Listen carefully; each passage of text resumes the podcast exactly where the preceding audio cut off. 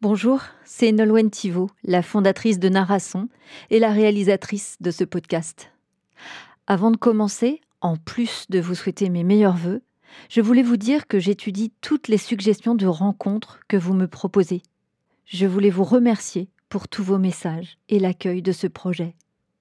Ce podcast est important pour moi et j'aime bien le conduire toute seule, en plus de mes activités de fondatrice et de productrice. Il me permet ce centrage autour des personnes qui œuvrent pour qu'au final, l'expérience de découverte d'un cinéma pluriel puisse avoir lieu dans les salles. Et ces personnes sont indénombrables. Je suis bien incapable de vous dire avec exactitude combien peuple le secteur de l'exploitation, celui de la distribution, ou encore moins du côté de la production. Tout ce que je peux vous dire, c'est qu'aux jointures, ou à l'intérieur de ces trois grands secteurs, il y a des myriades de gens et des métiers et que tous, à leur niveau, n'ont qu'une seule obsession, un seul projet commun, leur passion du cinéma et par conséquent son nécessaire partage. Et pour que ce secteur culturel puisse continuer d'exister et de briller internationalement, il est clair qu'il repose sur des vérités financières, sur le respect d'accords, sur des protocoles extrêmement techniques et sur beaucoup d'inventivité pour en renouveler l'expérience auprès des publics et rester dynamique. Je débute nouvelle séance avec ces portraits d'exploitants que j'alterne à parité. Car la parité dans ce secteur est tel un arbre à planter, et qu'il vaut mieux le penser dès le début pour le voir grandir avec équilibre? J'ai très à cœur d'agrandir le cercle aux distributeurs, les fameux éditeurs de films, car ce sont ceux qui encourent les risques pour renouveler les regards en dénichant des talents.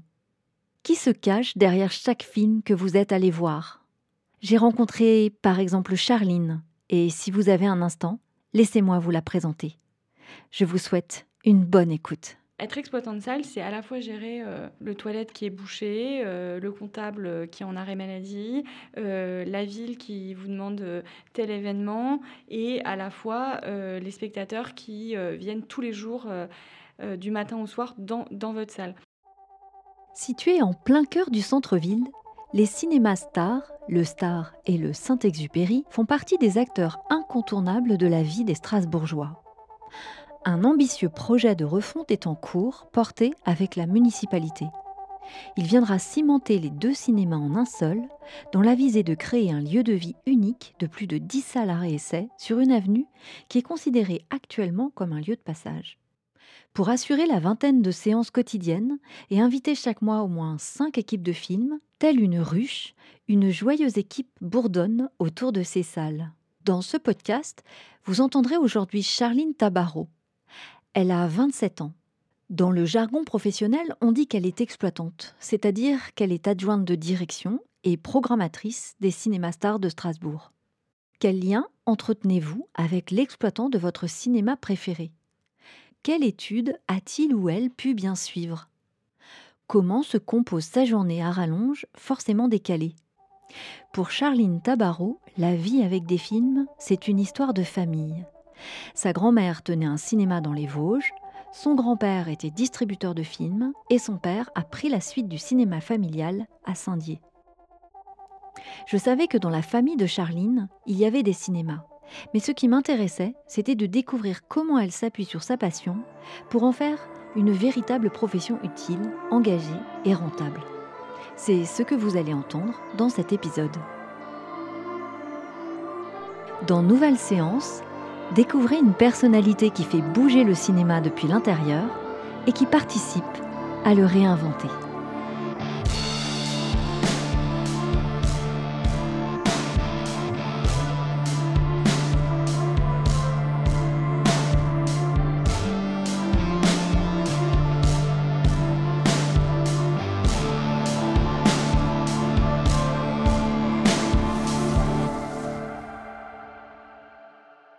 Moi, j'ai fait une licence euh, de cinéma euh, avec euh, un peu de droit, mais j'ai commencé assez rapidement à travailler à la fois dans un multiplex et assez rapidement dans le cinéma où je suis toujours, le Star et le Star Saint-Exupéry à Strasbourg. donc j'étais à la fois étudiante, à la fois j'ai commencé stagiaire, puis finalement sur du mi-temps en tant qu'assistante de direction. Les choses ont au fur et à mesure un peu évolué, on va dire. Et puis bon voilà, j'ai fini ma licence. À un moment donné, il n'y a pas vraiment de formation d'exploitation pure, mis à part la FEMIS, mais j'avais déjà un poste. Ça... Donc j'ai évolué professionnellement.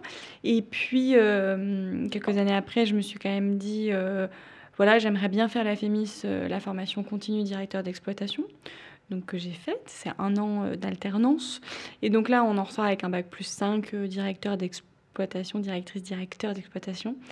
et du coup, les, choses ont évolué. Je suis passée adjointe de direction, en l'occurrence, et surtout, la, programmation a vraiment pris une part très conséquente dans mon poste. Du coup, je suis passée programmatrice. on, on, est deux en programmation au STAR. Voilà où j'en suis encore aujourd'hui. Je pense que déjà chaque cinéma a sa, on va dire quand même sa manière de fonctionner. Euh, il y a des salles qui vont être publiques, euh, d'autres privées. Il va y avoir des multiplex, différentes tailles.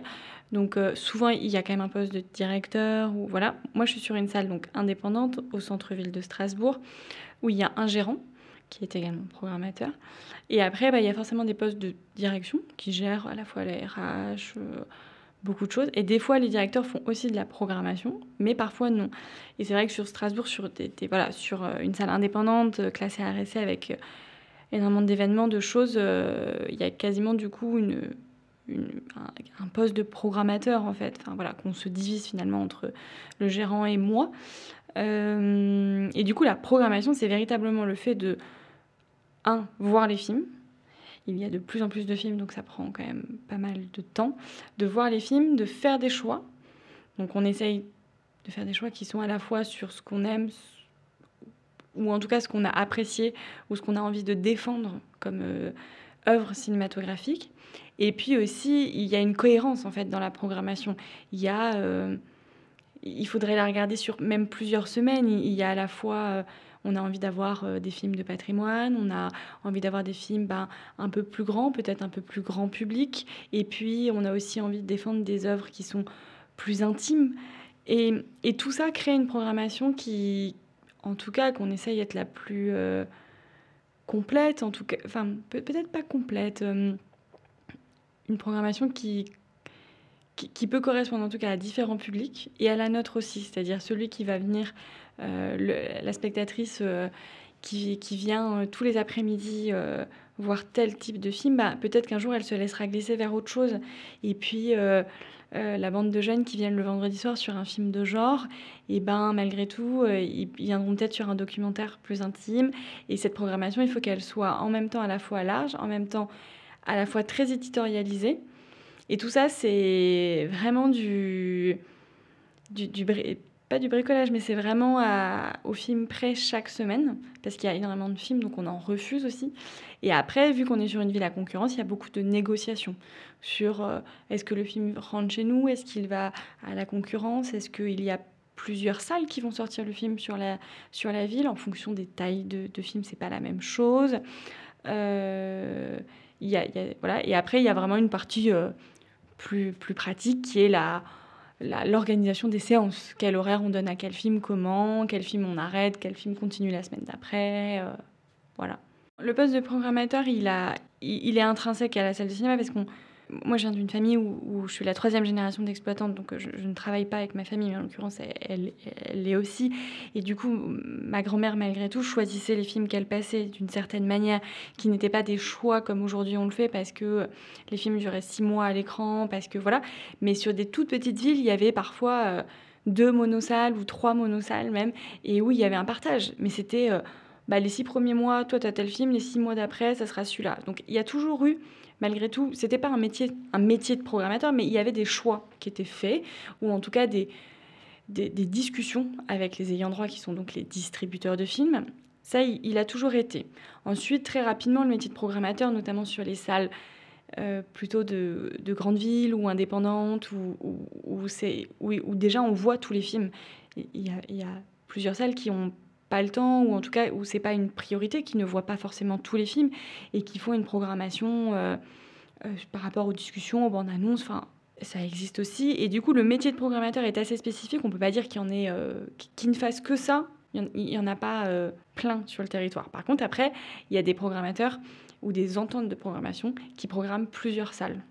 Ça, ça s'est vraiment développé au, fur et à mesure des décennies sur des villes où eh ben, l'exploitant n'a pas l'envie ou en tout cas n'a pas la fibre pour faire ça aussi parce que en fait, euh, être exploitant de salle, c'est à la fois gérer euh, le toilette qui est bouché, euh, le comptable qui est en arrêt maladie, la ville qui vous demande tel événement, et à la fois les spectateurs qui viennent tous les jours du matin au soir dans, dans votre salle. Et donc, il y en a qui n'ont pas cette fibre juste de programmation et de dealer avec les distributeurs chaque semaine sur les séances, sur les films, tout ça, et qui préfèrent juste le donner à un programmateur qui fait différents cinémas dans différentes villes et qui du coup négocie aussi euh, des choses différentes avec les distributeurs, plus de copies, plus d'accessibilité. Euh, Strasbourg étant une ville euh, malgré tout importante, sur beaucoup de films, c'est assez primordial d'avoir une sortie sur Strasbourg.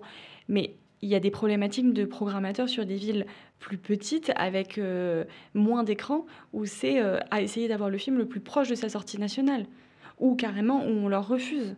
Donc c'est encore une autre manière vraiment de, programmer et dans ce cas-là, une entente de programmation peut intervenir à un moment donné. Le Star et le Syntex à Strasbourg, c'est 10 écrans, c'est quand même assez important, donc ça nous laisse déjà euh, de l'espace pour, pour avoir suffisamment de salles, suffisamment d'idées, etc. Euh, mais véritablement, moi, je suis arrivée, enfin, il y, a bientôt dix ans, mais dans, une équipe qui, de, toute façon, de base, euh, avait ce dynamisme-là. Et sûrement que ça m'a attirée, sûrement que j'ai amené des choses. Mais par contre, il y a quelque chose de très collectif dans notre manière de fonctionner que ce soit alors évidemment à la direction dans nos voilà avec la directrice en effet le gérant, mais à la fois notre responsable jeune public aussi. Et puis il y a des envies. Euh, ça nous est arrivé d'avoir envie de faire euh, des soirées filles, par exemple. Et en fait, euh, voilà, on l'a fait parce que ça nous donnait envie. Après, des choses très classiques comme du ciné-débat, des avant-premières avec équipe. En fait, c'est des choses qui sont mises en place depuis très longtemps, qu'on continue, qu'on réinvente, sur lesquelles on va chercher d'autres partenaires, d'autres associations, d'autres presses, d'autres publics. Évidemment, là, quand on parle d'un public jeune, euh, on parlait du pass culture, de tout ça. C'est des choses qu'on intègre évidemment, qu'on va chercher sur des quartiers plus défavorisés, enfin, systématiquement. Mais c'est des choses qui sont plutôt, euh, en tout cas, des, les avant-premières, par exemple, des, choses qui roulent, qui sont de l'ordre du quasi du, quotidien. Euh, qu'on a évidemment envie de continuer parce que c'est important. et après, il y a aussi des envies d'un coup de, faire euh, des déambulations euh, dans le cinéma, par exemple, qui ne sont pas forcément rattachées à un film, des journées jeux vidéo. Euh, on a quand même fait des soirées mousse dans notre cinéma, donc tout peut être amené en fait autour du cinéma. Les, champs du possible sont, en fait, on, ne s'est jamais mis de barrière, que ce soit des, discussions politiques, du faire, du, pratique, de, de, faire des ateliers, de faire on a, quand même lancé des appels à spectateurs où les spectateurs participent à l'élaboration d'une bande-annonce, euh, sur un travail sur le son, par exemple. Et, peu importe l'âge, ça peut être des ateliers jeunes publics, mais ça peut être aussi des ateliers adultes.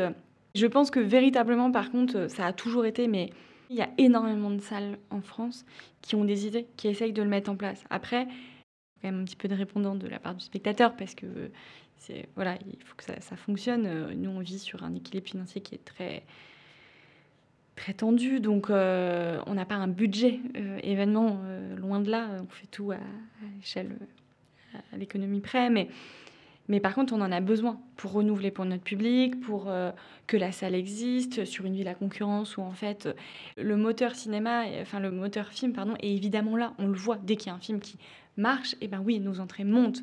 Par contre, à un moment donné, pour se démarquer, et pour faire venir aussi les gens sur des choses où on a juste envie de leur faire découvrir, et ben, on a besoin de cet accompagnement. En cabine, on a un directeur technique qui juste euh, est complètement dingue parce que quand on lui dit bon bah voilà on va faire une faire une journée de jeux vidéo star, mais alors en fait ça va prendre toutes les salles, il va y avoir euh, tant de personnes, tant de trucs, euh, il faut ça comme câblage et qu'il te dit bon d'accord on va le faire, c'est pas facile mais on va le faire et, voilà et il rend il rend d'un coup quelque chose de facile et de faisable. Tout le travail jeune public que, fait ma collègue, c'est juste gigantesque et c'est se remettre en question aussi quotidiennement, de se dire euh, en fait sur quoi on a envie de travailler comme sujet avec les jeunes aujourd'hui, avec les enfants, avec les tout petits, euh, quel rendez-vous on donne régulier, euh, quelle chose aussi ben, on tiendra pas en fait parce qu'on ne peut pas tout tenir, on ne peut pas tenir des rendez-vous. Enfin, toutes les semaines, en, rajouter. Donc, il y a des festivals qu'on fait, il y a des festivals qu'on fait pas. voilà, il faut, il faut trouver un équilibre sur, plein de choses, mais c'est primordial que les salles aujourd'hui euh, continuent à en tout cas exister au-delà de juste passer le film.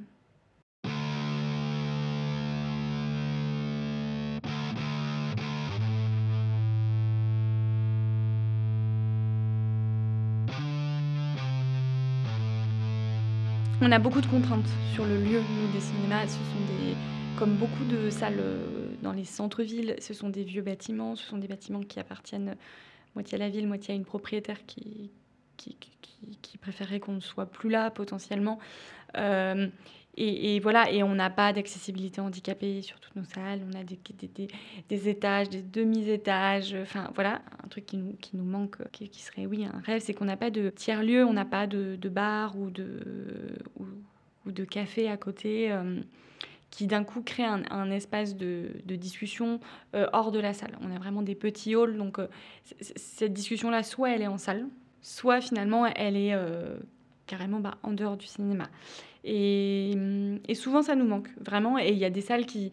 Il y a des salles qui sont magnifiques pour ça. Enfin, je veux dire, on peut en, on peut en citer plein, mais le Café des Images, les Utopias, le Méliès à Saint-Étienne, enfin voilà, euh, le, Comédia, enfin bon, bref, euh, toutes ces salles qui ont quand même un, qui peuvent faire vivre le lieu en dehors de la salle. Parce que nous, on, c'est beaucoup plus difficile. On a une salle qui nous sert d'atelier avec le jeune public, mais voilà.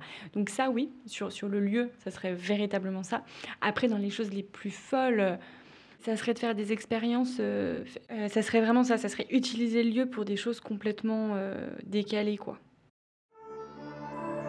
Vous venez d'écouter nouvelle séance, le podcast qui vous donne à entendre celles et ceux qui font bouger le cinéma depuis l'intérieur. Le mois prochain, je vous retrouve pour un nouvel épisode autour d'Olivier Calonec, un exploitant multi-actif qui défend avec confiance la programmation thématisée et qui se définit comme un passeur.